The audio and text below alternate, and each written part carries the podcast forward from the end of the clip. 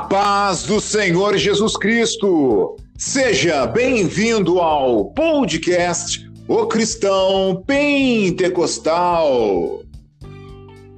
Meu nome é Peter e comigo estão Victor e o nosso pastor Edilson Fontes.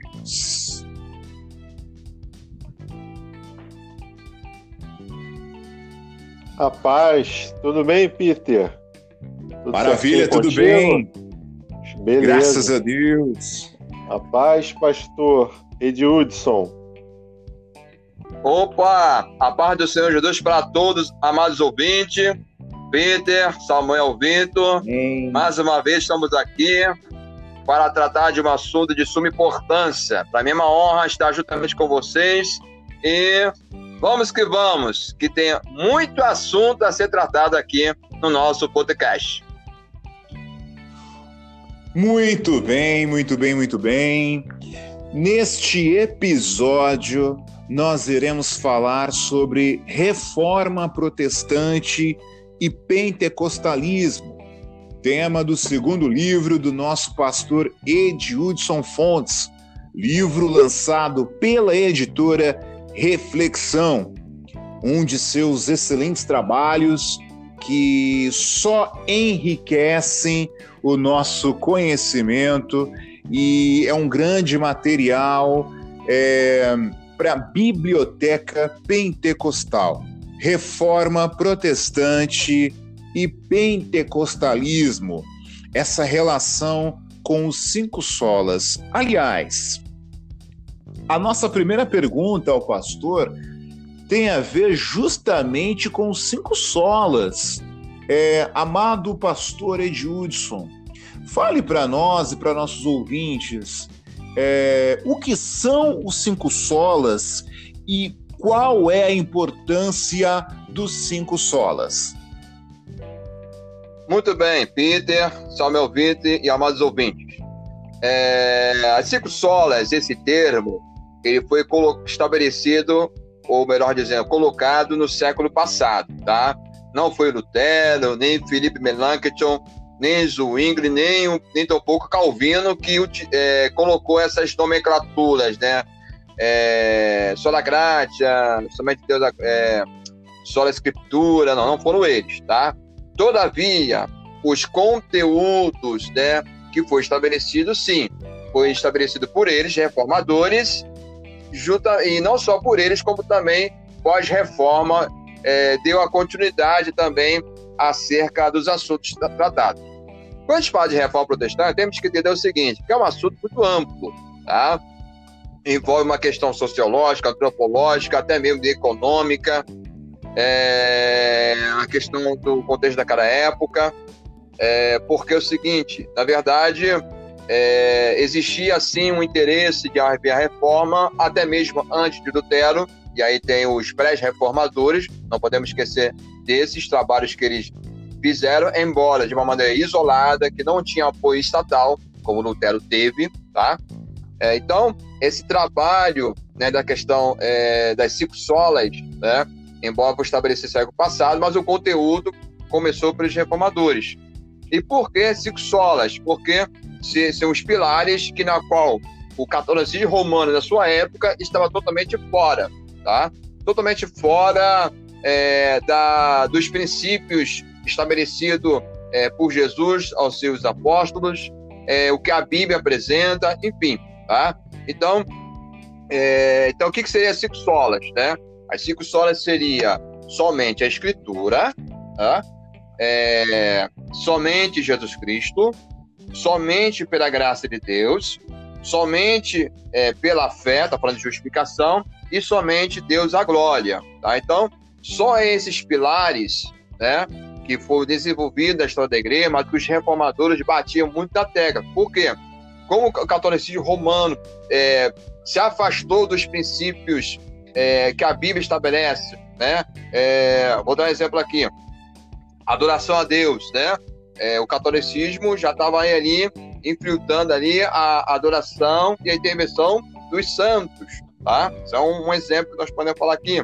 A questão da, da graça, a teologia católica da sua época ela já estava entrando no caminho dessa questão das indulgências, né? A questão dos méritos humanos, ou seja, um conceito é, que podemos assim dizer num semi-pelagianismo, né? Vamos dizer assim, é, e anulando a operação da graça de Deus. A questão de Jesus Cristo, né? Como falei, a questão da intervenção é, dos santos, né? E tirando o Jesus que é o, é verdadeiro é, caminho que chega a Deus, né? A questão da justificação pela fé, né? Que que anda é, uma ligação à questão da graça de Deus, que só Jesus justifica, né? E não as obras humanas, né? Enfim, é, então todos esses pilares, né? Conhecidos como pilares da reforma protestante, eles reforçam é, aquilo que a Bíblia estabelece, tá? E, e, e não podemos esquecer, né? Tudo é baseado na Bíblia, né? Nós, evangélicos protestantes, toda a nossa argumentação tem que começar pela Bíblia, né? Já o catolicismo romano, ele baseia muito na questão da tradição, né? Seja aquilo que o Papa estabeleceu, ou seja aquilo que os concílios estabeleceu, né? Ou seja, tem o um, um mesmo poder, vamos dizer assim, né, de, de igualdade com a Bíblia. Tá? Então os reformadores rebatiam isso, que é a Bíblia que tem que ser estabelecida. Né? Se a tradição fala uma coisa, mas a Bíblia fala outra coisa, então fiquemos com a Bíblia. Essa era a ideia dos reformadores. Então, a importância dos pilares é importante no sentido de, em questão seguinte, que é voltar os princípios, o que a Bíblia estabelece. O que, que a Bíblia diz? A Bíblia é nossa regra de fé. Se ela é nossa regra de fé, então tem que haver o seguinte: é, tudo aquilo que é apresentado tem que haver apoio bíblico. Se não houver apoio bíblico, então não, não, não é para ser é, regido em nossas vidas e nem vivenciar nossas vidas. Mas, infelizmente, o, o catolicismo romano, ao passar dos anos, ele começou a é, perder o foco, entra, entra uma questão também política também, e, e a questão teológica, ela começa, perde um pouco o seu, é, os seus princípios, né? É, daquilo que é estabelecido pela Bíblia, ou seja, seus princípios, as suas prioridades, foi se afastando e começa assim estabelecer mais as tradições do que provavelmente que a Bíblia diz. E quero deixar bem claro aos nossos ouvintes que é, quando a gente fala somente da escritura, não significa que a tradição, né, o histórico da igreja não seria importante. É importante sim. Inclusive, é, eu acredito até que o, o, o wesleyano, né, que fala a Bíblia, a razão, a experiência, e tem o, o quarto ponto, que agora nesse momento não lembro, é, é, de suma importância. Mas tudo começa com o quê? A Bíblia. Começa com a Bíblia. Né? Mas o catolicismo romano não. O catolicismo colocava as tradições, concílios, ou as palavras do Papa no mesmo livro da Bíblia. Então, daí começa toda a problemática da teologia católica, que na qual os reformadores né, é, reagiram contra a teologia católica romana. Maravilha, pastor, muito bom. Agora, pastor, me diz uma coisa. O senhor escreveu um, livro, é o segundo livro, Reforma Protestante Sim. e Pentecostalismo, a conexão dos cinco solas e a teologia pentecostal.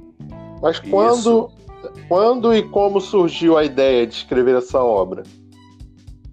Muito bem, uma ótima pergunta que o irmão faz. Eu, desde a minha adolescência, sempre gostei desse assunto, tá? Embora na igreja não era tão falado, mas eu lembro de um, um professor de escola dominical, tá? É, que vou até citar o nome dele, André Passarelli, foi meu professor de escola dominical, e ele sempre falava essa questão da reforma protestante, né? A data e tudo. Então eu gravei uhum. isso na minha mente, né? E, então, é, e mexe, né, eu estou falando da década de 90, né, então aí não tinha questão da internet. Mas, ouvindo na rádio, tinha algumas igrejas, é, nem tantas igrejas, mas instituições teológicas que faziam comemorações. Mas como as instituições teológicas bem distantes, né, então nunca dava para ir. Mas sempre tinha aquele desejo, mas sempre gravava isso na minha mente, no meu coração. Até porque naquela época, é, não era tão falar essa questão da reforma protestante, dia 31 de outubro, era falar mais sobre a questão do Halloween. Ah, era, era uma febre da época. Mas eu ignorava a questão do Halloween e sempre falava, não, é dia da reforma protestante, sempre gravei isso. E aí depois, ao passar do tempo, entrei no curso teológico, né? E esse interesse né, pela reforma sempre ardeu no meu coração. Sempre gostei. Então, fui passando, me aprofundando, coisa assim, e o tempo foi passando, né? E a questão de chegar à obra, né? É, ele é um fruto de uma palestra que eu, que eu que realizei essa palestra no, dia, no, no mês de, se eu não falo a memória, dia 26 de junho de 2017, no terceiro encontro de teologia arminiana. Né? O pastor Luiz Felipe Portuan me convidou né, para ser um dos palestrantes, um evento que é, alguns é, principais representantes do arminianismo né, já estiveram nesse evento, como Mariano, o próprio o Borduan, o Vinícius Couto, que nesse dia também ele também foi um dos palestrantes, é, o Tiago Titilo, né? No ano, no ano seguinte foi o doutor Ivan, o Marlon, esse, alguns nomes, né? que são vários nomes, né? É, em, que trabalham em pró teologia arminiana, mas alguns, né? Na medida do possível que puderam participar, eu tive essa honra de, de ser no, no terceiro encontro que foi aqui no Rio de Janeiro, né? E o tema foi esse, que foi confiado a mim tratar. E depois disso, né, até mesmo o pastor Vinícius, um mês depois, se não falo dois meses, o meu primo Caleb tinha, tinha nascido, ele uma vez conversou comigo pelo WhatsApp privado, perguntando por que, que não escreve esta, esse assunto, né? Já foi palestra. Aí eu pensava, ah, essa é uma. Eu até desejo escrever, mas uma, uma realidade muito distante. Mas ele me explicou que não é tão distante assim. E realmente não era tão distante mesmo. Né? E aí começamos a tratar desse assunto a princípio, seria meu primeiro livro a ser publicado à época, mas algumas circunstâncias não permitiu. Aí eu acabou sendo Panorama Teologia Arminiana, né, que é uma outra história. Publiquei, mas continuei trabalhando essa obra. E aí, por graça de Deus, Deus assim permitiu, e ano passado eu nasci para a editora é, Reflexão, né? E, e aí, uma questão também que eu pude também reparar também, que quando a gente vai trabalhando, a gente vai analisando outras literaturas que trabalham com isso. É, Reforma Protestante e Pentecostalismo, no meu acadêmico, já é algo muito tratado, inclusive tem livros né, desta área. Todavia, de, de viés um pouco diferente. Por exemplo, tem um livro aí que é desse mesmo tema, mas tem um viés mais sociológico. Tem um outro livro também, de, inclusive de para reflexão, que tem um viés mais na área da ciência e religião. Né? Ele é, não chega, é, ele, ele cita, mas não se aprofunda nessa questão dos solas, né? E outros autores, né, é, que falam um pouco da reforma, mas não entrou muito nessa questão profunda, né? Então, e achei por necessidade, não, a sola tem que ser tratado, porque geralmente quando fala sola é muito tratado dentro do calvinismo. Os calvinistas trabalham muito com isso, né? E nosso meio pentecostal fala que acredita em sola, mas tratar disso eu nunca Nunca vi. Ou tratou palavra de uma maneira muito superficial. Então, eu creio que Deus me deu essa oportunidade, essa honra de tratar das cinco solas dentro da teologia é, pentecostal. E pelo que eu vejo, tratar de uma maneira especificamente é, no nossa, é, não só no território brasileiro, mas até mesmo na língua portuguesa, pelo que eu tenho reparado, é inédito. Né? Eu não sei é, fora do Brasil, né? É, na norte-americano, nossos países aqui vizinhos, né, ou na Europa, eu não, não sei informar, mas na língua portuguesa, é, por graça de Deus, esta obra é inédita. Graças a Deus, isso é muito bom. Isso é muito bom. É, eu, é, embora é, também não tenha pesquisado a fundo, né? Eu não pesquisei a fundo, o senhor já é, viu muito bem, né? Então, assim, já encontrou outras obras, mas não é com viés dessa sua aqui. A sua, pelo que eu já procurei, né, é realmente é uma obra inédita em língua portuguesa. Em língua inglesa, eu também não sei dizer, já que língua inglesa é, não são poucas as obras né, teológicas, são várias, né? Mas em língua portuguesa, sinceramente, eu não vi nada igual. Já vi uma ou outra obra dar uma pincelada, mas aprofundar, pastor, é, até aqui, de fato, é só a sua. E, bom, para a gente seguir aqui esse bate-papo, né? E, e unindo, só recapitula aqui para gente, pastor, e também para os nossos ouvintes, é, para concluirmos este bloco é, o que é o pentecostalismo, meu amado? Muito bem, o pentecostalismo a, o, termo ele, ele é um termo na sua origem pejorativo, né? Na época de Rua Azusa, né, que estava vendo aquela manifestação do poder de Deus ali, mas outras denominações evangélicas lá da sua época não eram pentecostais, olharam com outros olhos, com certo até um, um, um tom preconceito. Daí eles começaram a chamar, né, de pentecostais, né, baseado em Atos 2, né? Então, a, origem da palavra pentecostal é uma, uma origem pejorativa, muito parecido com a palavra cristão, né? Quando fala para lá o discípulo, lá em Atos, chamado de cristão, não foi um elogio, foi também um termo pejorativo. Da mesma forma também os metodistas, quando falou, né? Os metodistas, o Wesley, o irmão dele, o George Watip, né? Que é o chamado Clube Santo.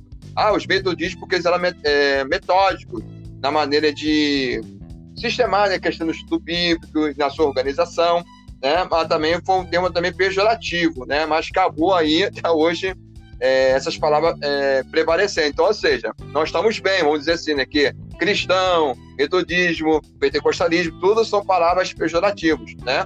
Agora, no sentido teológico, é, o pentecostal é aquele que acredita que as experiências que os apóstolos obteram, não apenas Atos 2, mas outras referências bíblicas, livro de Atos, acredita que essa experiência do que nós chamamos de batismo por Espírito Santo, por evidente de língua, pode acontecer nos dias de hoje e ainda por cima a atualidade dos espirituais. É, Robert Mann, do seu livro Pentecoste, Essa é só nossa história, ele faz essa definição, o que, que é pentecostal. Então, estou aqui parafraseando a colocação dele. Muito bem, muito bem. E assim nós encerramos este primeiro bloco.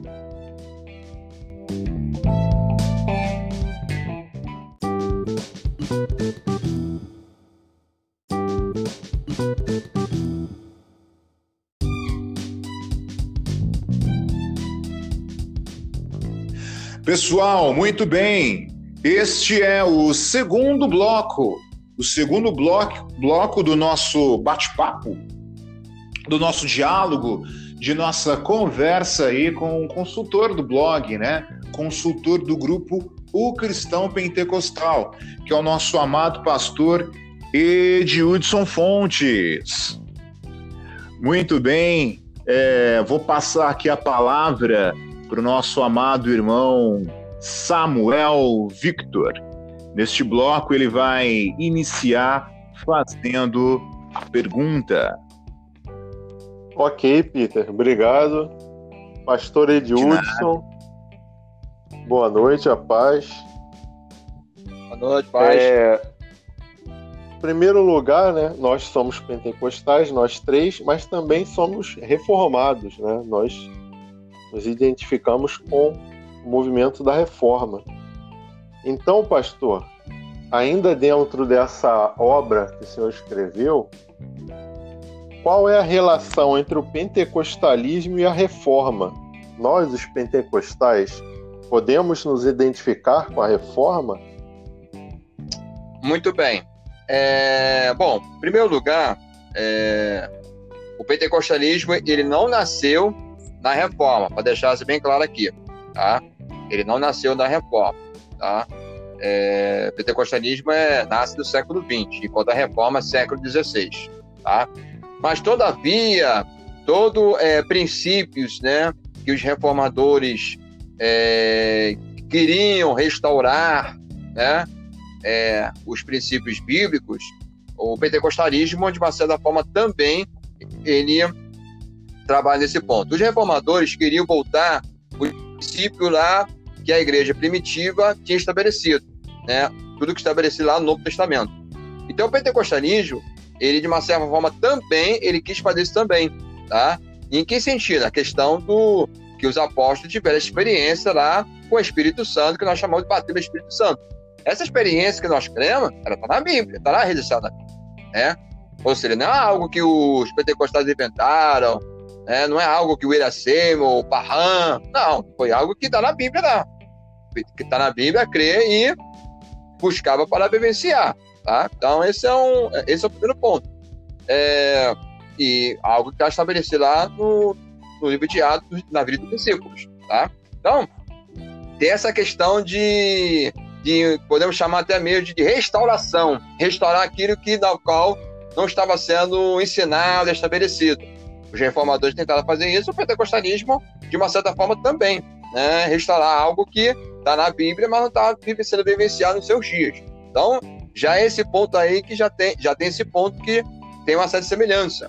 É, uma outra questão semelhança também seria uma questão seguinte, de o pentecostalismo, ele, mesmo que não nasceu né, lá na era da reforma protestante, mas, todavia, ele segue tendo esses princípios né, que nós chamamos de pilares da reforma protestante, ou as cinco escolas, né? É, o pentecostalismo, ele segue também. Né? O pentecostalismo, por mais que pode ter seus problemas, como qualquer movimento, tá? que deixe isso bem claro aqui, não existe movimento perfeito, tá? Perfeito foi só Jesus que teve aqui na Terra. Fora disso, abaixo de Deus, como diria o antigo pastor, tudo é imperfeito. Então, qualquer tipo de movimento teve as suas falhas, sim. Tá? É a mesma coisa da reforma. A reforma também teve suas falhas. Não vão dizer que aqui que Lutero, Calvino e todos os outros, ah, não erraram. Não, erraram também sim. Mas nós temos que entender que eram seres humanos, tá?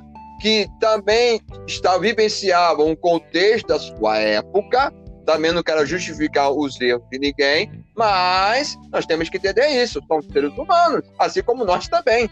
Nós somos seres humanos, seres páreos. E o momento pentecostal também tem suas falhas também, porque é formado de seres humanos, não de anjos. Né? Que deixa isso bem claro aqui. As pessoas gostam de acusar os erros, né? mas se esquece também que elas também é, são pessoas também, seres humanos formados de erros e não de perfeições. Deixa bem claro. Então, as posturas também né, de restaurar, de atitude, o pentecostalismo também teve essa postura também de reação, tá? Por exemplo, na época do com o surgimento do movimento pentecostal, é uma coisa que estava florando, né, é, no meio da academia, mas até algumas igrejas, era a questão também da teologia liberal também, não acreditar mais em curas e milagres, estavam rodeando. Então, é, como os reformadores reagiram né, à Igreja Católica e à sua teologia, ah, os pentecostais também reagiram também conceitos que na qual a Bíblia não, não apoia, que seria a teologia liberal, a questão dos poderes sobrenatural. Então, se a gente analisar bem nesse, nesses pontos, né, vamos ficar só nesses dois pontos, não ficar muito longo, há uma semelhança é, muito interessante, né? E, e fora também a contribuição que o movimento pentecostal deu para a história do cristianismo, né? Que é a questão da pessoa do Espírito Santo. E os reformadores, a contribuição deles eram pontos que durante a história da igreja foi ignorado. Um exemplo, Lutero. Né? Lutero é, é, muito associado à questão da doutrina de justificação. Né? Por quê? Que era um assunto que tinha deixado de lado. Mas Lutero ele teve uma contribuição muito importante acerca desse assunto, né? O sacerdócio universal, outro ponto que Lutero, né, ele é, destacou dentro da sua própria teologia.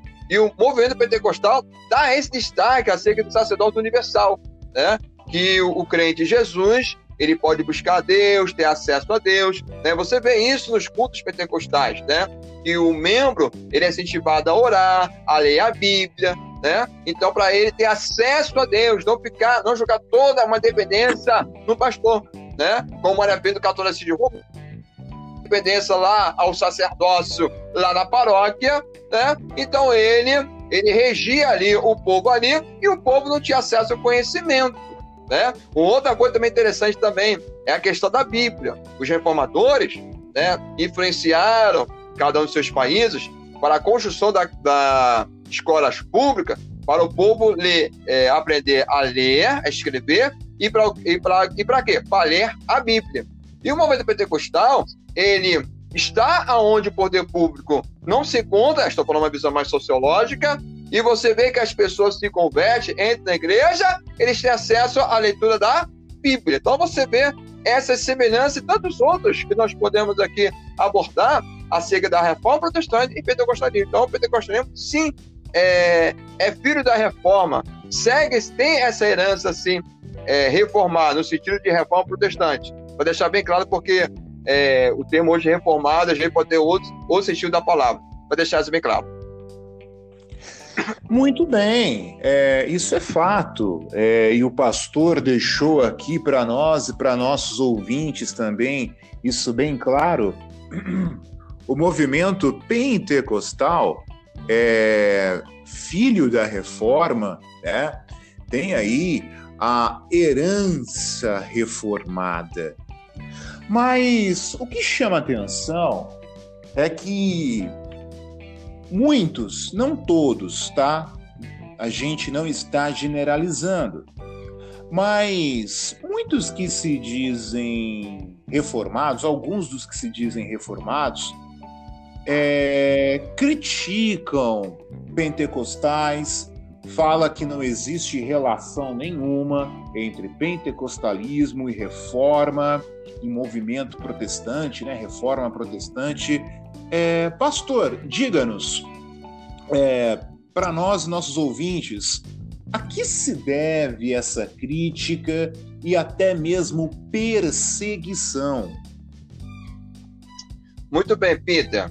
É, em primeiro lugar, é, os calvinistas usam o termo reformado porque os luteranos eles não gostam muito desse termo reformado, tá? Os luteranos não gostam desse termo, então eles preferem usar, não, nós somos luteranos, tá? Então eles não gostam de usar o termo reformado, então acaba que os calvinistas acabam usando, né? Só para deixar bem claro de informação. É, então, muitos dos calvinistas, né, é, acham que assim, o Calvino ele foi um dos reformadores, de fato ele foi, juntamente com Lutero, com Zwingli, Felipe Melanchthon, né? É, e tem outros nomes aí, mas vamos para só esses que são os, os, mais conhecidos, mas tem outros nomes aí a ser citado, né? Alguns dividem opiniões, né? Enfim, é, de, de alguns nomes, mas assim, então assim, como o Calvino, né? Ele foi um dos padres da Reforma, Calvino, ele sistematizou a sua teologia, né? É, a institutas, embora institutas não, não é só teologia, é uma coisa muito abrangente, mas Calvino, ele sistematizou a sua teologia. É, enfim, Calvino tem várias contribuições, como exegeta, é, até mesmo alguns apontam ele também acerca do, a, acerca do Espírito Santo, que ele tem um, comenda que é dentro do Espírito Santo, no seu contexto da sua época, temos que entender isso também, né? Para fazer achar que está pensando na visão nos dias atuais. Deixa bem claro aqui para os ouvintes, né?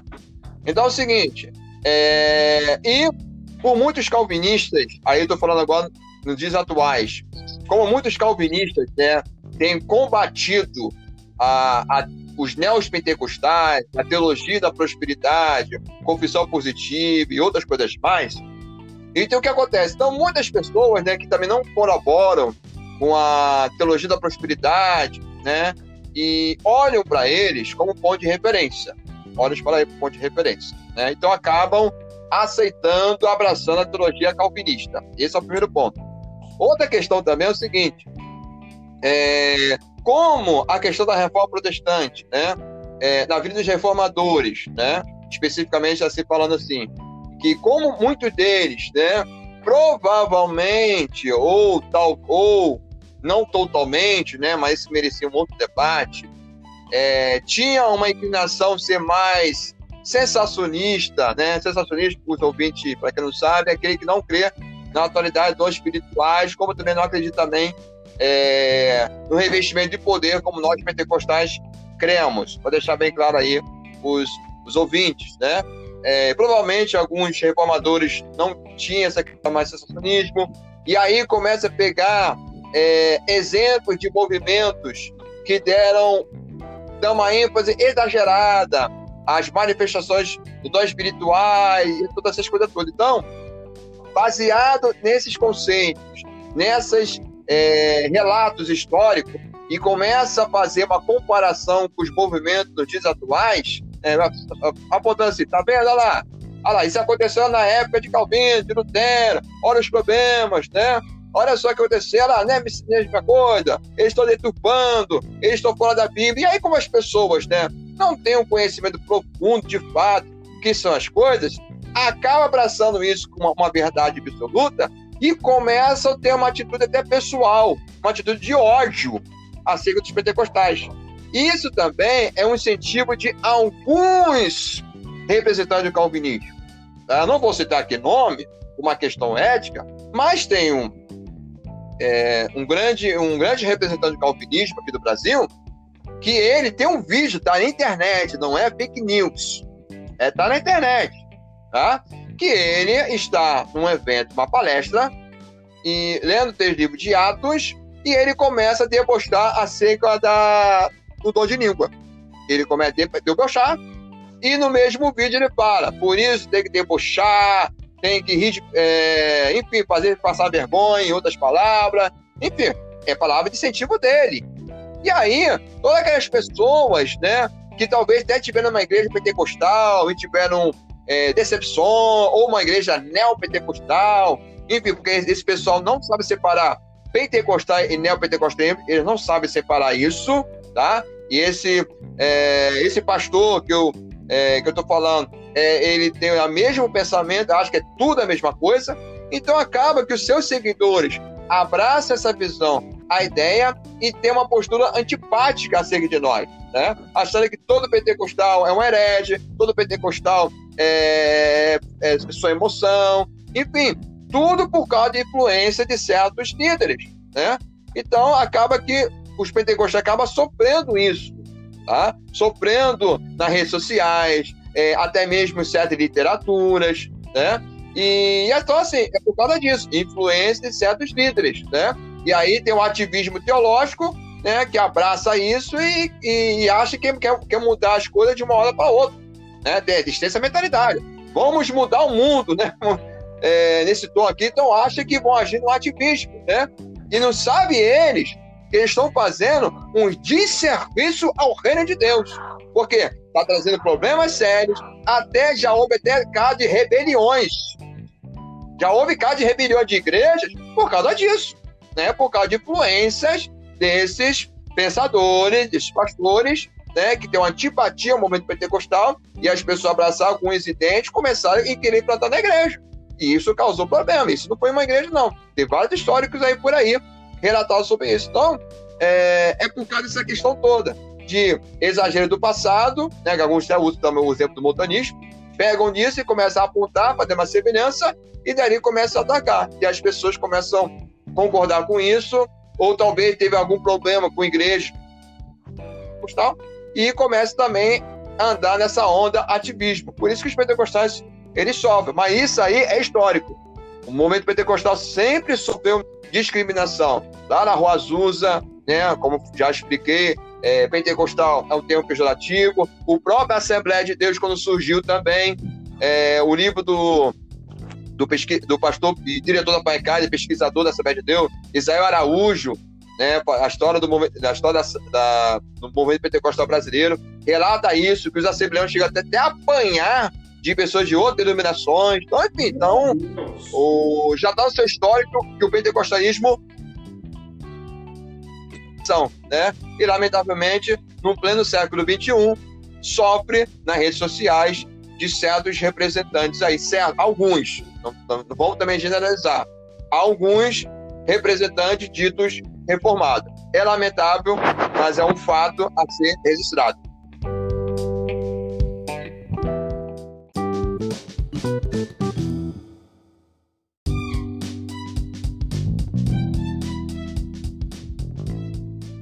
Excelente, excelente.